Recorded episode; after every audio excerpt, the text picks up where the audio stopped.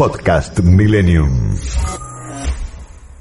Hablábamos al principio del programa, Evangelina, decías, eh, está empezando a volver la normalidad porque al ver volver los chicos a la escuela uno se emociona después de, dos años y sin duda hoy es un día especial para los que tienen hijos en edad escolar como vos y para los todos los que pensamos junto a los oyentes la importancia de la educación. Y para eso quería hablar con una persona que van a conocer los oyentes, que es muy especial, ella es licenciada en Psicopedagogía. Es la profesora para la enseñanza primaria Mónica Ferrer. Bienvenida, buenas tardes. Esto es vuelo de regreso. Hola, muy buenas tardes. Gracias. ¿Cómo estás, Mónica? Hola, Santiago.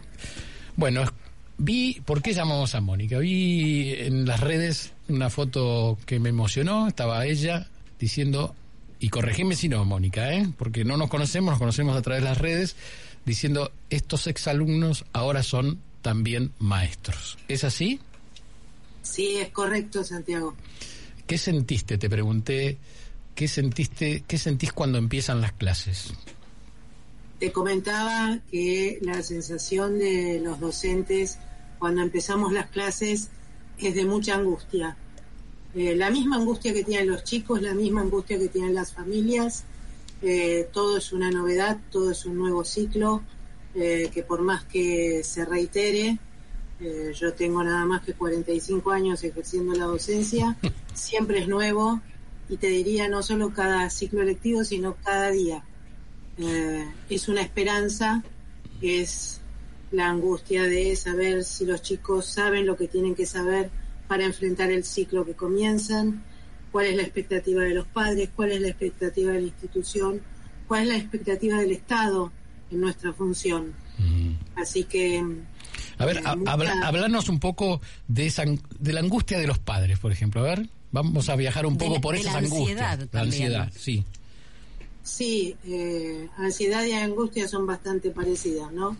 Eh, en ese sentido, los padres tienen mucha inquietud de cuanto más chicos, eh, en, en los dos extremos, cuanto más chicos, los primeros años de la primaria y en los años de la secundaria, los fines de la secundaria, porque son decisiones vitales. Cuando son chicos, porque se separan de la familia, cuando son grandes, porque se van a separar de la familia para hacer su propio vuelo, tomando una palabra de ustedes. Eh, en ese sentido, la expectativa de la familia es muchísima. Eh, invierten, muchos de ellos, eh, esperanzas. Yo he trabajado en comunidades siempre necesitadas de mucha educación y, y es muy impresionante la expectativa que tiene la familia eh, que no tiene eh, niveles educativos previos. Eh, el pase de un nivel educativo que la familia no posee en un hijo es un hito absolutamente fundamental en la vida de, de una familia, por ejemplo. Eh, lo que significa el repunte social de haber pasado a un al nivel siguiente. Eso sigue en la sociedad, vos sentís, te acuerdas mi hijo, el doctor, o sea, el deseo de la gente de que los chicos se superen a través de la educación. Un- una de las personas que vos viste en la, va, en realidad las tres personas que vos viste en la fotografía conmigo, eh, las tres, una de ellas está justamente iniciando en este momento la carrera universitaria, terminó su profesorado de nivel superior y los tres, gracias a la educación, han tenido una promoción social que sus familias no tenían. Y dos de ellos eran, eh, son hijos de personas eh, analfabetas o alfabetizadas tardíamente. Así que esto eh, Florencio Sánchez lo explicó hace mucho tiempo, pero sigue absolutamente vigente. Mónica, te llevo a algo súper actual, que es la pandemia. ¿Cuánto saben los chicos? ¿Cuánto les falta? ¿Cómo, ¿Cómo podemos saber si están a la altura, si no se han atrasado?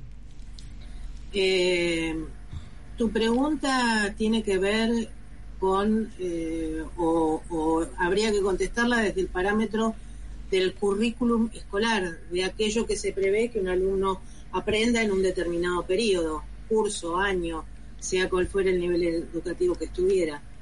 eh, tal vez los planes de estudio puedan estar atrasados en ese sentido, ya que el alumno eh, haya aprendido menos de lo que el plan de estudio esperaba. Pero no te olvides que hoy los planes de estudio están un poquitito perimidos o antiguos. Eh, los chicos hoy manejan una tecnología que ni siquiera los docentes manejan y tienen un acceso a la información y unos modos de acceder a la información que eh, el sistema educativo todavía no ha incorporado. Lo que tal vez tengamos es una revolución de contenidos. ¿Cuál es el contenido que hay que aprender? Y ahí podemos abrir otro campo de, interés bastante importante. ¿Y cuál es y cómo se haría? A ver, vos sos maestra hace 45 años, después te voy a preguntar por dónde pasaste, pero hoy te encontrás con un pibe, por decirlo así, con un chico que sabe de redes o de internet más que un maestro, ¿no? Totalmente. ¿Cómo, se para ahí el maestro adelante cuando antes teníamos que ir al manual, por decirlo, al manual Peuser, y ahora el tipo googlea y te dice en un minuto y te resuelve cuando íbamos una a la pregunta? biblioteca. Exactamente.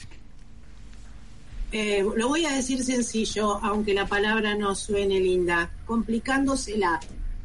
Bien. Complicándosela en el sentido de problematizarlo, complicándosela en el sentido de que no es nada más que acceder a la información, porque acceder a la información es aquella práctica vieja que nos hacían recitar de memoria, Claro. que no nos servía para nada y que nos olvidábamos a los 10 minutos. Entonces, el maestro hoy es primero y principal que el maestro siempre, maestro profesor. La función docente es formar a una persona. Y no formo a una persona cuando lo hago repetir y memorizar. Lo formo cuando le doy autonomía, como hoy decía yo a la mañana en un tuit que contesté, autonomía, responsabilidad y libertad. Entonces, si puede resolver problemas a través del conocimiento, esa es la función del docente, mostrarle cuáles son los problemas y la llave que el conocimiento le da para resolverlo. Tengo una pregunta de una oyente por WhatsApp. Pregunta si vos notas diferencia entre Cava y provincia de Buenos Aires, ya que el año pasado en provincia arrancaron muy tarde las clases presenciales.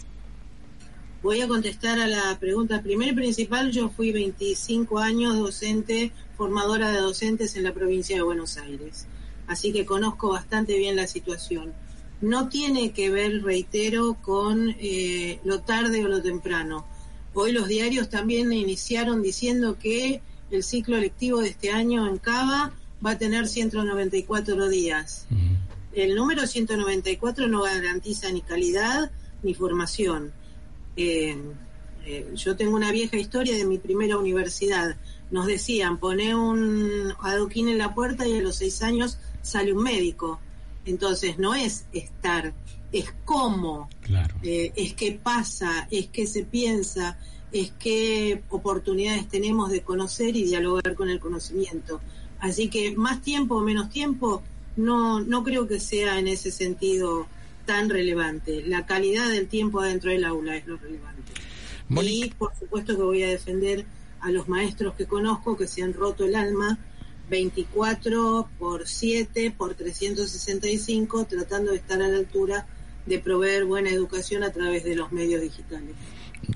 Muy lindo eso que decís. Estamos hablando con Mónica Ferrer, ¿eh? vamos a decirle maestra, ¿eh? aunque es licenciada y la verdad que sabe muchísimo, 45 Y profesora. años, 45 años enseñando a los argentinos. ¿Te preocupa que haya desaparecido la capacitación?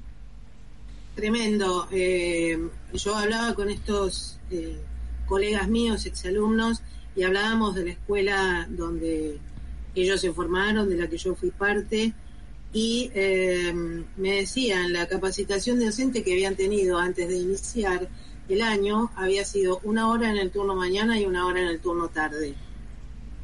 Qué poquito. por ejemplo, ¿no? Entonces, ¿de qué se habla? ¿Cuáles son los contenidos? ¿Qué podemos aportar? ¿Qué necesita saber hoy el maestro? Y fundamentalmente, algo que preguntabas antes, Santiago, Mm. si hoy los maestros no se capacitan en el manejo de las tecnologías, Claro. los lenguajes que hablan los alumnos, porque este es el punto. La educación se, se transmite a través del lenguaje. Si, los, si alumnos y maestros no hablan el mismo lenguaje, estamos fritos, estamos perdidos, eh, estamos perdiendo mucho tiempo. Hoy me escribías, eh, cuando te invité a participar en el programa, me, me, escribiste algo hermoso que es la magia va a comenzar con la vuelta a las clases. Sí, cerramos la puerta del aula. A ver, cerrar la puerta del aula. Me encanta la palabra aula, lo que por lo menos me hiciste acordar eh, mi paso por el colegio de delantal blanco, ¿no? ¿Cómo son los ojos de esos chicos que llegan por primera vez y te miran a la señorita maestra? Eh, mira, es inolvidable. Se me pone la piel de gallina. Es inolvidable. Hay, hay algo que, que todos, padres, docentes, directivos, eh, funcionarios, tienen que saber. El niño que te mira con esa cara de eh, quiero aprender, enséñame, te está abriendo su cabeza, su corazón y toda su fe y toda su confianza. Eso es lo que no hay que traicionar porque los chicos justamente eh, eso esperan y te creen a rajatabla. En este sentido, sabía Sarmiento perfectamente que hacer la educación obligatoria pasaba porque vos llegaras desde la escuela a toda una familia, a educar a una familia mientras educabas al niño. Así que en ese sentido eh, es maravilloso. en la cena de la cual vos viste la foto, una alumna mía que eh, ya tiene 11 años de antigüedad, había hecho en, durante una práctica un recurso didáctico que yo le dije, eso que estás usando es mío. Ayer lo vio en mi casa puesto en una silla. Se emocionó. Qué lindo. Esos son los alumnos y esos somos los, los maestros y los alumnos. Nos convertimos en personas amigables. Y es desde ese primer día al último, aunque hoy estamos hablando de ese primer día y del inicio de un nuevo año de clases. ¿Y qué siente eh, Mónica cuando, cuando esos chicos vuelan? Cuando terminaron. Felicidad. Eh, si yo te pudiera dar el testimonio de mis alumnos, te dirían una frase que yo les repetía, sobre todo a los grandes que se estaban formando para ser docentes. Pásenme, supérenme, pásenme por encima, hagan cosas mejores que yo, se los pido por favor, porque eso va a ser lo que va a dignificar nuestro trabajo. Cuando vuelan, yo aplaudo, lloro. Eh, ¿Guarda fotos de los chicos? ¿Cómo? ¿Guarda fotos de los chicos? Pero totalmente, además las tengo pegadas en mi casa. Y mirá que yo tengo alumnos desde, eh, he tenido alumnos, y sobre todo en lo que trabajo ahora, tengo alumnos desde 65 años a nenes de 3 años. Así que por mi historia educativa eh, tengo un amplio margen de, alumnos, sí, claro. Y es maravilloso. Hay un oyente, a ver, Evangelina. Otro mensajito. Dice, yo creo que lo que hay que enseñar es qué es lo importante, dónde debe buscar información verdadera, enseñar que lo que la información está sistematizada es posible ampliarla, mejorarla, crear nuevas opciones es como la matemática, siempre hay nuevos caminos para llegar al mismo resultado y me parece que es necesario enseñarles qué es lo que se puede hacer con la información que tienen disponible en forma tan inmediata y para qué sirve. ¿Estás de acuerdo, Mónica? Estoy absolutamente de acuerdo en casi todo menos el principio. El docente no enseña lo importante. El docente no dice qué es lo importante porque eso es adoctrinamiento. El docente dice, estas son las cuestiones, estas son las ideas, estos son los conceptos y le da criterios de análisis para que pueda valorarlo el alumno. Bien, bueno, has encendido el WhatsApp. Tenemos otro mensaje. Dice, em, el verdadero docente es el que enseña a dudar de lo que enseña. Totalmente, pásenme, supérenme, hagan las cosas mejores que yo. Eso es lo que tiene que hacer un docente, darle alas, darle autonomía, formamos personas a través del conocimiento, no insuflamos conocimiento, no, no, no, eso es un error. ¿Seguís notando diferencia, si es que alguna vez lo hiciste, entre escuelas públicas y privadas? Muchísima, lamentablemente. Mm. E inclusive eh, tengo una mala experiencia que justamente eh, hablando de un docente que era común para todos nosotros, hablábamos el en la cena con mis colegas. Eh, hay gente que dice, no, yo me voy a estudiar, me voy a trabajar a la escuela pública porque nos exigen menos. Mm. Eh, en la, sí, no, no, no, no te asombres, es eso, porque hay menos control, porque hay menos seguimiento,